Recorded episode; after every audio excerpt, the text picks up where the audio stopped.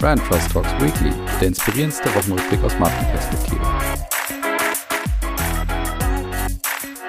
So, liebe Hörerinnen und Hörer, willkommen zurück zum Brand Trust Talks Weekly. Es geht weiter mit der Urlaubssession und dazu habe ich mir wieder einen Gast eingeladen. Und der Gast, der ist euch allen wahrscheinlich inzwischen schon hinlänglich bekannt und zwar Professor Carsten Baumgart. Grüß dich, Carsten.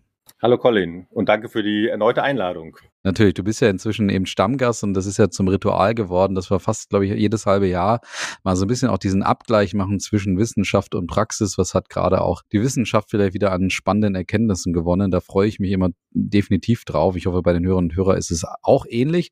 Davon gehe ich zumindest sehr stark aus. Jetzt müssen wir aber am Anfang erstmal ein bisschen einspielen oder beziehungsweise dazwischen schalten. Wo bist du denn gerade, Carsten? Das ist vielleicht auch ganz spannend für die Hörerinnen und Hörer. Ja, ich bin gerade in Korea. Ich hatte jetzt eine, eine Summer School vier Wochen lang zum Thema Nachhaltigkeitsmanagement. Und nach den vier Wochen war ich dann noch auf einer Global Marketing Konferenz, die größte wissenschaftliche Konferenz hier in Asien mit rund 1800 Teilnehmern. War ziemlich stressig, weil 700 Präsentationen waren es, ähm, die gepresst wow. wurden. Und jetzt bin ich mal für ein paar Tage in Urlaub, auch in Korea. Sehr schön. Ja, aber dann lass uns, bevor wir in die zwei Themen einsteigen, oder vielleicht machen wir kurz einen Vorausblick. Was hast du denn an Wissenschafts- bzw. Praxisthemen für uns heute im Gepäck? Und dann will ich noch ein bisschen auf Korea eingehen. Das interessiert mich auch, was so da so deine Beobachtungen sind. Aber erstmal, was hast du für uns im Gepäck? Ja, also ich würde gerne ein bisschen was über ein paar Konsumentenstudien sagen, weil ähm, das ist auch im Augenblick das, was am stärksten erforscht wird, weil es ist im Prinzip so viele neue Instrumente finden statt und deshalb ist dann die Frage, wie wirkt das eigentlich auf Konsumentinnen hauptsächlich? Also gar nicht so sehr die Marketingperspektive oder die Macherperspektive, sondern sehr stark auch jetzt auf der Konferenz gewesen, sehr stark die Konsumentenperspektive. Da würde ich gerne zwei Sachen kurz erzählen und dann natürlich ähm, seit Ende November 2022 spricht die Marketingwelt über generative KI und auch da ist natürlich die Frage einmal die Marketing-Sicht also sozusagen, wie verändert das die Marketingarbeit, aber auf der anderen Seite natürlich auch, wie wirkt das eigentlich auf Konsumentinnen? Und ähm, da würde ich auch ein bisschen was gerne zu erzählen.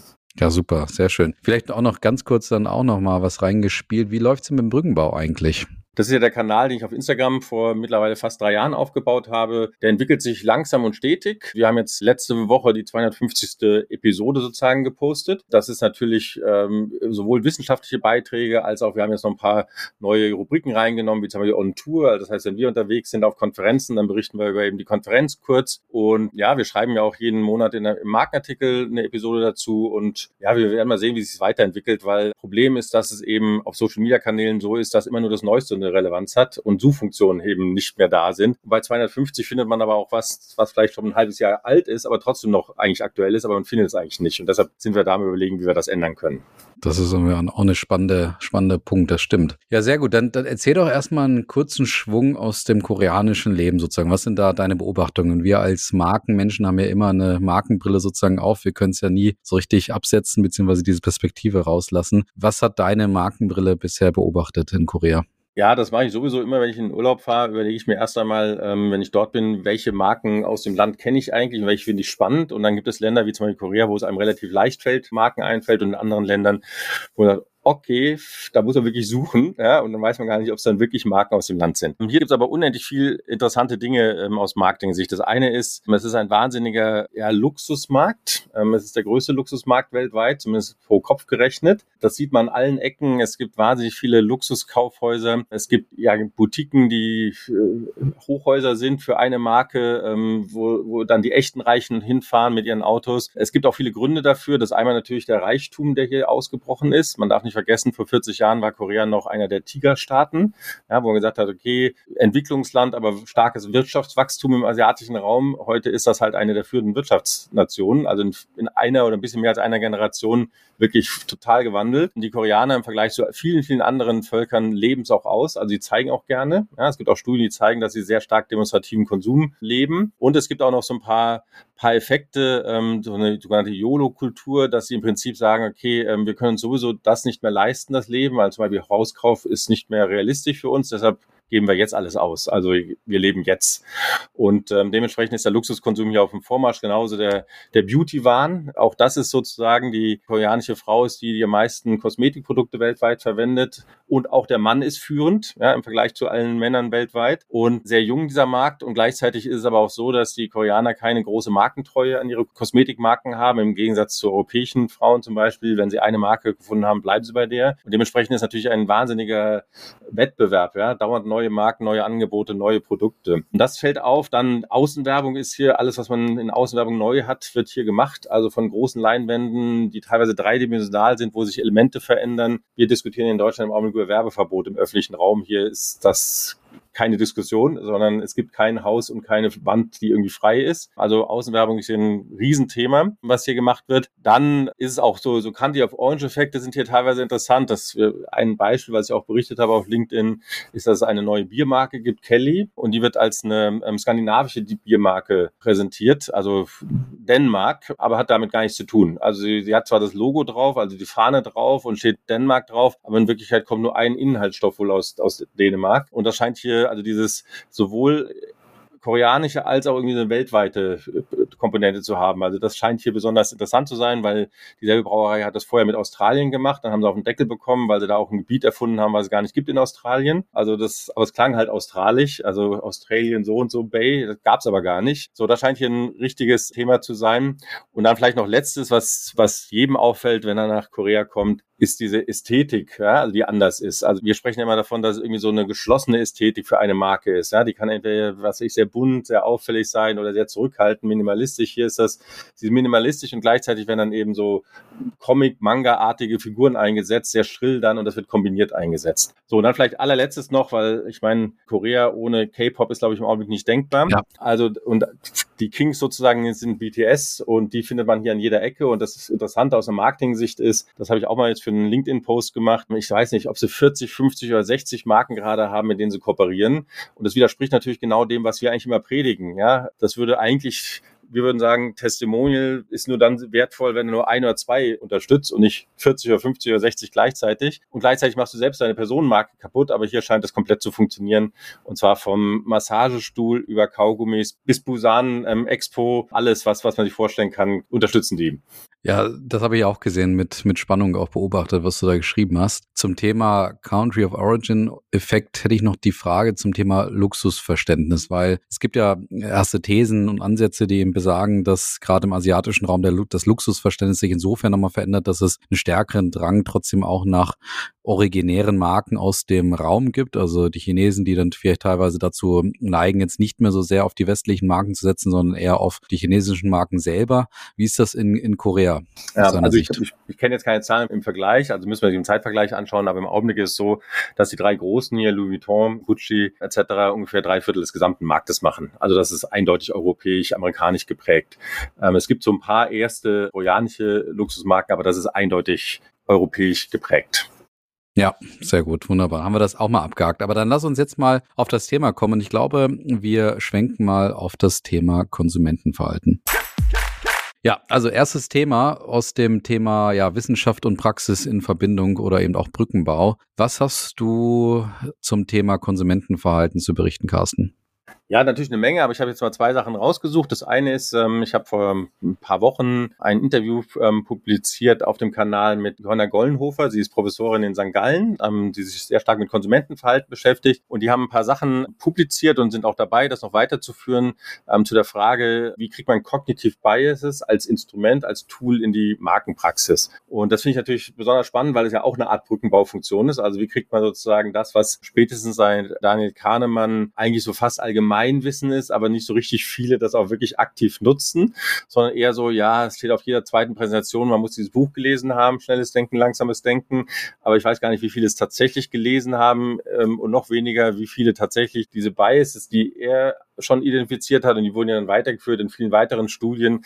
Mittlerweile gibt es Sammlungen von 100 Biases, 150 Biases und so weiter, wer die wirklich auf dem Schirm hat und nutzen kann. Und das ähm, fand ich interessant, was sie gemacht haben. Die haben einfach eine Sammlung gemacht von allen Biases, haben sich überlegt, wie ist das sozusagen fürs Konsumentenverhalten zu interpretieren, weil die ja nicht fürs Konsumentenverhalten untersucht wurden, sondern teilweise für Gerichtsverhandlungen, teilweise für Investorentscheidungen, also einfach für normales menschliches Verhalten in unterschiedlichen Situationen. Sie haben immer überlegt, wie das eben fürs Konsumentenverhalten aussieht. Das wäre schon mal die erste spannende Erkenntnis insofern, weil du hast recht, wenn man das jetzt so auf Kongressen etc. beobachtet, wird da eigentlich relativ oft so automatisch das übertragen. Ja. Wahrscheinlich auch aufgrund dessen, wie du es beschrieben hast, dass es oftmals an der Tiefe einfach mangelt, dieses Thema anzugehen und das ist natürlich dann etwas, was man sehr schnell oberflächlich auch mal reinbringen kann als, als einen spannenden Punkt. Genau, weil die Cognitive Bias ist, also wenn man auch dieses ähm, Originalbuch sozusagen liest und die Studien dazu, die haben nichts mit Konsumentenverhalten zu tun. Ja, genau. Also die, die meisten Sachen, die dort behandelt sind, ähm, kommen aus seiner Militärzeit, als er ja, Psychologe dort unterwegs war. Ähm, es ging um Gerichtsverhandlungen, ja, also ob der Richter vor der Mittagspause anders entscheidet als nach der Mittagspause. Das sind alles Bias, die nichts mit Konsumentenentscheidungen zu tun hat.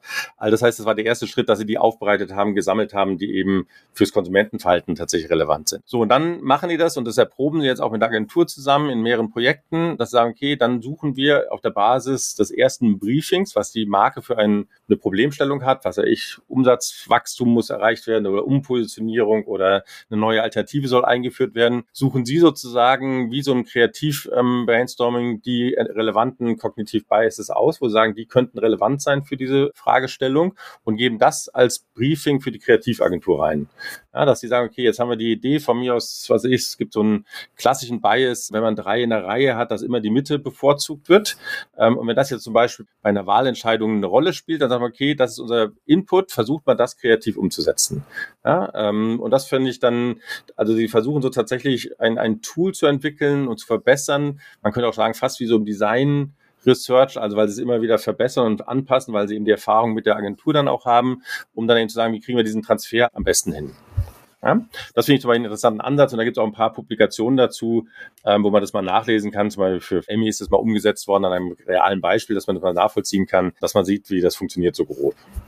Spannend, sehr gut. Gibt es irgendwelche ersten Erkenntnisse, die du schon teilen kannst aus dem, aus dem Zuge? Ja, das ist ja das Interessante eigentlich an dem Ansatz, dass es eigentlich gar kein Erkenntnisansatz ist. Also im Sinne von, ja, der okay. Bias ist besser als der, sondern die ja. Idee ist, es gibt die Biases, ja, die sind ja. ähm, in der Verhaltensökonomie erforscht worden. Und jetzt die Frage, wie kriegen wir die eigentlich in die Praxis hinein, dass sie tatsächlich in der Umsetzung stattfinden. Und die Idee ist eben gerade nicht zu sagen, dass es eben die drei Biases immer sind, sondern auf der Basis der Problemstellung einer Marke werden dann aus dieser Datenbank die entsprechenden Biases ausgewählt und die werden dann sozusagen als kreativ eingenommen. Und im Emmy-Beispiel wird natürlich Zahlen genannt, ähm, dass es irgendwie zu einer Steigerung geführt hat.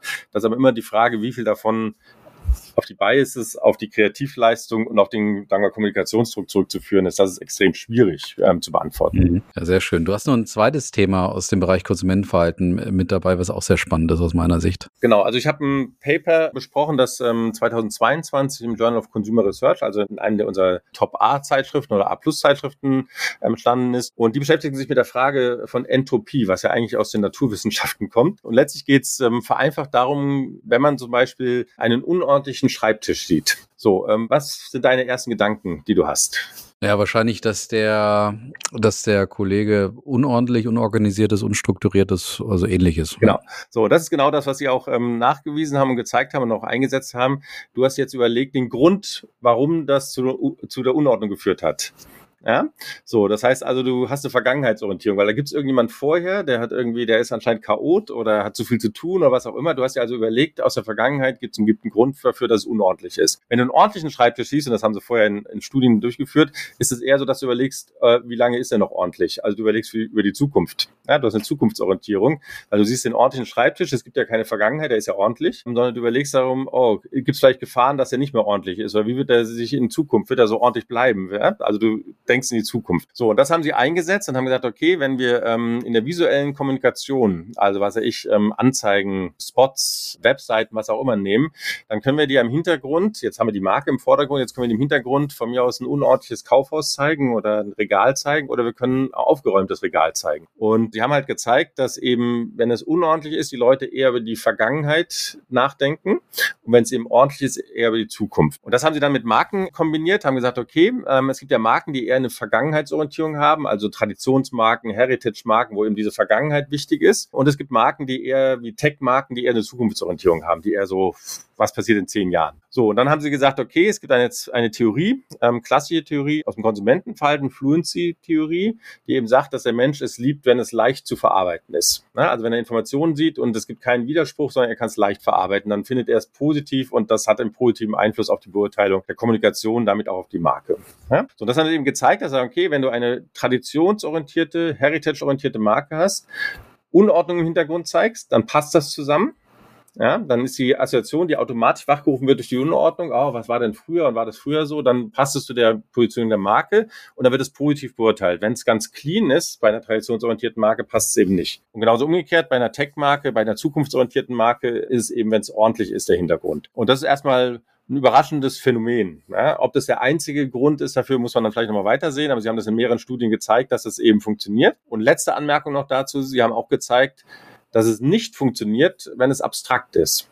Also das heißt, wenn die Unordnung oder Ordnung einfach nur in Zeichen ist, ähm, die, die irgendwie an der Wand sind, ähm, dann funktioniert das nicht, weil dann der Mensch nicht anfängt, sich eine Geschichte aus der Vergangenheit zu überlegen.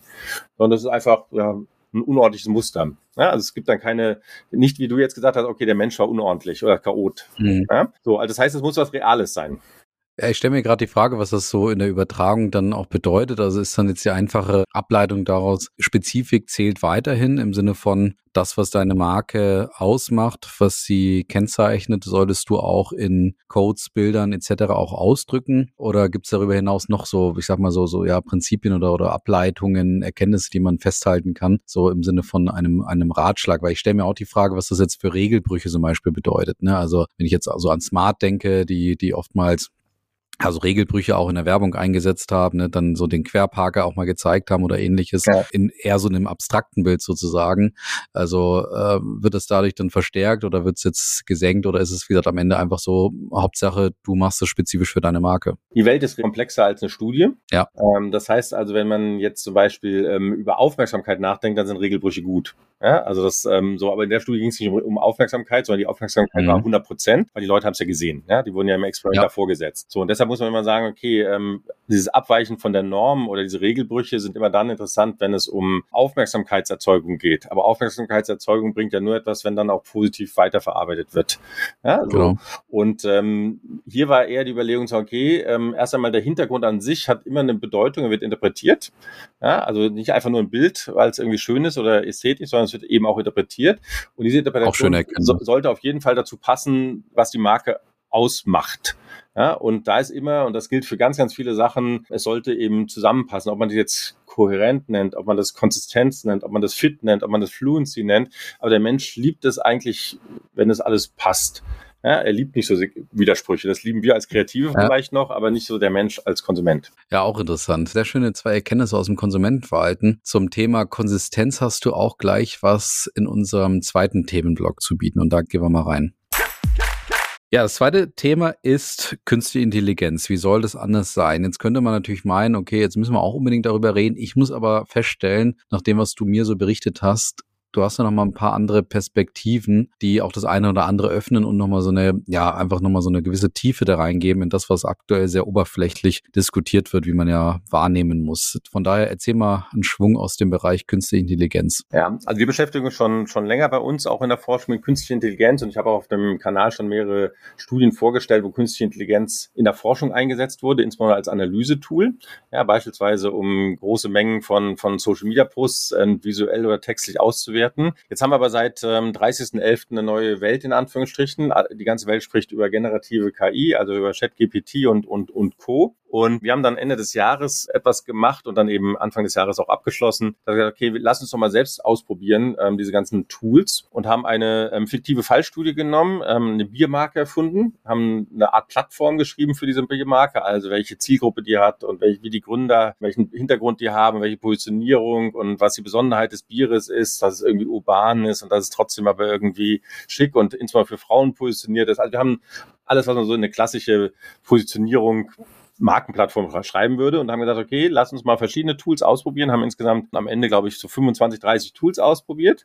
Ähm, einige haben wir auch rausgenommen, weil sie zum Beispiel zu kompliziert war. Wir haben sogenannte Ready-KIs benommen. Ähm, das heißt also, die sofort nutzbar sind, wo man nicht irgendwie erst lernen musste und irgendwie ähm, schulen musste, sondern die man sofort wie ChatGPT auch nutzen kann und haben das eben für verschiedene Asset-Klassen gemacht. Also beispielsweise für Ton, für Videos, für Logos, für Text und so weiter. Haben das zu dritt gemacht und haben eigentlich die Idee, oder das war die, ist die zentrale Idee gewesen, sagen, okay, welche Methode ist eigentlich besser? Also welches KI-Tool ist eigentlich besser? Und besser ist eigentlich immer sozusagen aus meiner Sicht, es geht um eine Input-Phase, um eine Nutzungsphase und eine Output-Phase. Also Input wie teuer ist das Tool, wie viel Aufwand ist es notwendig, um es zu lernen.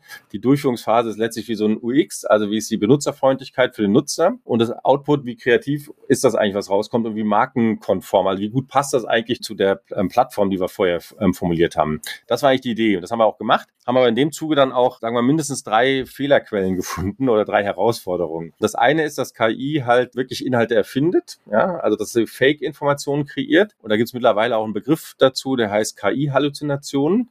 Ja, das also beispielsweise in unserem Fall wurden dann die Namen der Gründerinnen erfunden. Ja, die hatten keinen Namen, die haben dann irgendwelche Namen bekommen. So, und jetzt kann man sagen, ist das schlimm oder nicht schlimm, aber es ist natürlich eine Fake-Information. Das zweite ist, dass Stereotypen eine Rolle spielen. Es gibt einen Algorithmus-Bias, der ist halt gefüttert worden mit dem, was in der Welt da ist. Und damit werden natürlich ähm, Verzerrungen, beispielsweise Geschlechterverzerrungen auf C-Level immer weitergeführt. Das heißt also, wird man dann immer Bilder sehen von weißen Männern, die eben CEO sind. Und das ist eben dann teilweise politisch eben inkorrekt oder politisch problematisch. Und das Dritte ist, dass es extrem schwierig ist, ähm, konsistent zu arbeiten. Dass also den Content, den man produziert, zwar schick aussieht, schick sich anhört, aber nicht zum Rest passt. Ja, und das eben hinzubekommen, ähm, beispielsweise in den ganzen visuellen Tools wie Midjourney etc., ist es praktisch nicht möglich zu sagen, okay, ich möchte zum Beispiel das Logo immer gleich haben ja, sondern er macht auch das Logo anders. So und ähm, das sind ja so Assets, die man in der Markenkommunikation auf keinen Fall verändern möchte. Und auch Hintergründe oder Welten werden dann eben immer wieder neu angepasst und dann ja, das passt noch so ein bisschen, aber ist schon wieder was Neues. Also das heißt, diese Konsistenz ist extrem schwierig zu machen. Da gibt es die ersten Tools, die das mittlerweile können, wie zum Beispiel bei Adobe gibt es eine Beta-Version, die das eben besser hinbekommt, ähm, dass bestimmte Elemente einfach konstant bleiben. Was glaubst du, ist es dann nicht trotzdem so, dass die sag ich mal, Konsistenz, die eine Marke über Jahre oder Jahrzehnte aufgebaut hat, kann das nicht trotzdem dann helfen in einer, in einer langfristigen Nutzung von künstlicher Intelligenz oder wenn wir mal so in die Zukunft schauen, das heißt natürlich Magenta und Lila von Wilka und so weiter, dass trotzdem die KI, die das ja gelernt hat, die ja damit gefüttert wird, dann trotzdem sozusagen äh, davon ausgeht, dass diese Farbe eigentlich Milka gehören müsste oder der Telekom gehören müsste? Ja, also drei Anmerkungen. Die erste Anmerkung ist, äh, wenn ich selbst die KI trainiere, ist das möglich, ja, dass ich im Prinzip meine Assets da reinspiele. Das zweite ist, ähm, es gibt eine die ist auch überall veröffentlicht, von Heinz Ketchup, so eine ähm, Anwendung, die eben gezeigt haben, ja, die gelernten Algorithmen für Ketchup sind eben Heinz Ketchup. Ja? Also dass, dass die Flasche sozusagen automatisch von der Form kommt. Aber auch das natürlich nicht hundertprozentig, aber man erkennt immer diese Flaschen- und Farbenformen. So, das heißt, wenn man eine weltweite Marke ist, ähm, die das fast sozusagen dominiert, diese Kategorie, hatte man einfacher. Wenn man aber jetzt eine komplett neue Marke ist, gar keine Daten hat zum Füttern, dann ist halt extrem schwierig. Ja. Und das Dritte ist, und das ist uns auch aufgefallen, es hängt am Ende vom Menschen ab, nämlich einmal von dem Promptschreiber, dass er das kann, ja, dass er das eben, also wir hatten zum Riesenprobleme, selbst die Musik zu produzieren, weil wir keine Ahnung von Musik haben. So, und äh, wenn man dann eben eine KI benutzt, dann will der alles Mögliche wissen, ja, in, in den Prompts, ja, welchen Rhythmus und ähnliches. Und da muss man eine Vorstellung haben, wie wirkt denn ein bestimmter Rhythmus oder eine bestimmte Melodie oder ein bestimmtes Instrument. Das ist eine. Und das zweite ist, da kommt irgendwas raus und ähm, dann muss eben der, der das eben abnimmt, und das ist auf jeden Fall notwendig, also auf keinen Fall Fall eins zu eins ähm, publizieren, muss diese Asset-Klasse können. Der muss eben wissen, ob das eine gute Musik ist, ob die konsistent zur Marke ist. Also der oder die Person, die das freigibt, muss sowohl die Asset-Klasse gut können, als auch die Marke gut können, um zu sagen, okay, das passt tatsächlich zu den Markenwerten. Im Augenblick ist leider so ein bisschen die Tendenz, ähm, wir haben das auch in zwei, drei Praxisbeispielen gesehen, ach, sehr cool, was da rauskommt. Ja, also es kommt, das Bauchgefühl kommt so stark wieder. Also wir mhm. haben ja immer ähm, bitte nicht irgendwie den Vorstandsvorsitzenden nach der Farbe, ähm, ähm, Farbe oder nach dem Logo fragen, ob es ihm gefällt. Ja? Dann ist am ehesten noch, dass er irgendwie seinen, seine Assistentin, seinen Assistenten fragt, ob es irgendwie gefällt. Äh, und dann kommt dieses Bauchgefühl. Und das ist ja genau eigentlich falsch. Aber das ist jetzt gerade wieder, oh, das, jeder kann es produzieren und sagt, ach, das ist aber cool und nett und sieht gut aus und dann wird genau das genommen. Und das ist halt, ähm, dafür glauben wir, dass es extrem wichtig ist, dass die Promptschreiber oder die, die, aber die Prompt Engineering, das ist fast zu hoch gegriffen, das ist eigentlich nur ein bisschen gute Fragen stellen, ähm, dass die tatsächlich wissen, wie man damit umgeht, ähm, mit den verschiedenen Assetklassen, weil man Musik immer anders angeben muss als bei visuellen ähm, Sachen, als bei Text. Und dann muss eben der, der es am Schluss bewertet, ähm, muss die Asset-Klasse können, also Text oder Bild oder was auch immer und muss die Marke können. Und zwar richtig, ja, dass er eben sagen kann, okay, das passt tatsächlich visuell ähm, von der Bedeutung, passt das dazu und äh, eben nicht nur sagen, okay, das sieht jetzt gut aus. Und das ist ein bisschen die Gefahr, die wir im Augenblick sehen. Sehr schön. Das ist auch ein guter Einblick. Du hast noch eine zweite Erkenntnis aus dem Bereich Künstliche Intelligenz, die eigentlich auch ganz gut vielleicht sogar zum Konsumentenverhalten passt. Genau. Also das ist eine Studie, die wir vor, oh, ich glaube mittlerweile eineinhalb Jahren oder zwei Jahren, also noch vor diesem ganzen Hype ähm, durchgeführt haben, jetzt gerade ähm, publiziert ist. Das ist wissenschaftliche Welt, ja, bis das ähm, reviewed ist und dann nochmal reviewed und nochmal überarbeitet und dann publiziert wurde. Und zwar ging es letztlich darum, wie wirkt eigentlich Text, der durch KI erstellt wird, im Vergleich zu Mensch. So, und wir hatten sozusagen zwei Hypothesen, zwei Gegenhypothesen. Normalerweise entscheidet man sich für eine Richtung. Wir hatten aber zwei, weil es gab für beide theoretische Begründungen. Nämlich einmal die Sache, es macht einen Unterschied. Ja, das heißt, die KI wird als weniger authentisch wahrgenommen und damit auch Authentizität, weil es ein wichtiger Faktor ist, auch die Markeneinstellung geht zurück. Und die andere, äh, es gibt keinen Unterschied. Ja, so, und wir haben das für drei Textarten ähm, großzahlig getestet und haben gezeigt, dass es eben keinen Unterschied macht. Also wenn man denselben Text nimmt, ob es jetzt ein Chatbot-Text ist oder ob es ein Werbetext ist oder eine E-Commerce-Beschreibung, also irgendwie so, was ich, den neuesten Adidas-Schuh im Herbst zu tragen, dann macht es keinen Unterschied, ob da drauf steht, dass es KI erzeugt oder das Mensch erzeugt. Also es ist genauso authentisch aus Konsumentensicht und die Markeneinstellung ist identisch. So, und das fanden wir ähm, so spannend und dann kam eben diese Welle jetzt im November und Dezember. Dann wir, okay, jetzt kann man mittlerweile auch Bilder ähm, kreieren und man kann eben auch Videos kreieren. Gilt das denn auch für andere Darstellungsform oder gilt das nur für Text?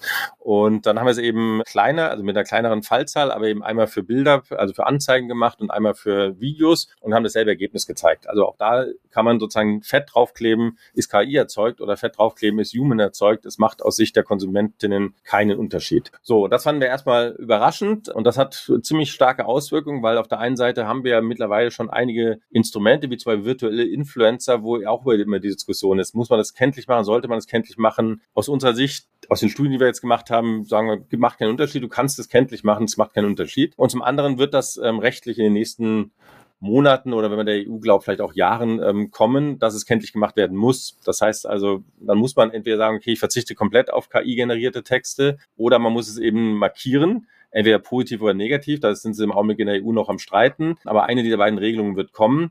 Und ähm, dementsprechend muss man sich damit beschäftigen. Und aus unserer Sicht ist es aber nicht problematisch, zumindest für Texte, die eher so senderorientiert sind. Ja, es kann sein, dass es vielleicht für interaktive Sachen, wo man sich unterhält, noch einen Unterschied machen, weil wir haben jetzt in unserer Studie nur senderorientiert. Also der Text war eben der E-Commerce-Text oder es war ein Bild, eine Anzeige oder es war ein Video. Ja, es war jetzt nicht tatsächlich, dass man sich beschwert hat und dann eben mit dem Chatbot ähm, digital kommuniziert hat. Senderorientiert, würde man sagen, kann man draufschreiben KI und das natürlich aus einer Ehrlichkeits-, Transparenzsicht durchaus der, bessere Schritt. Auch eine super, super Erkenntnis, die natürlich ein deutliches Zeichen sein könnte für das, wie wir zukünftig auch Marketing machen, auch im, im Management, also in der operativen Durchführung, Planung von, von Marketingmaßnahmen.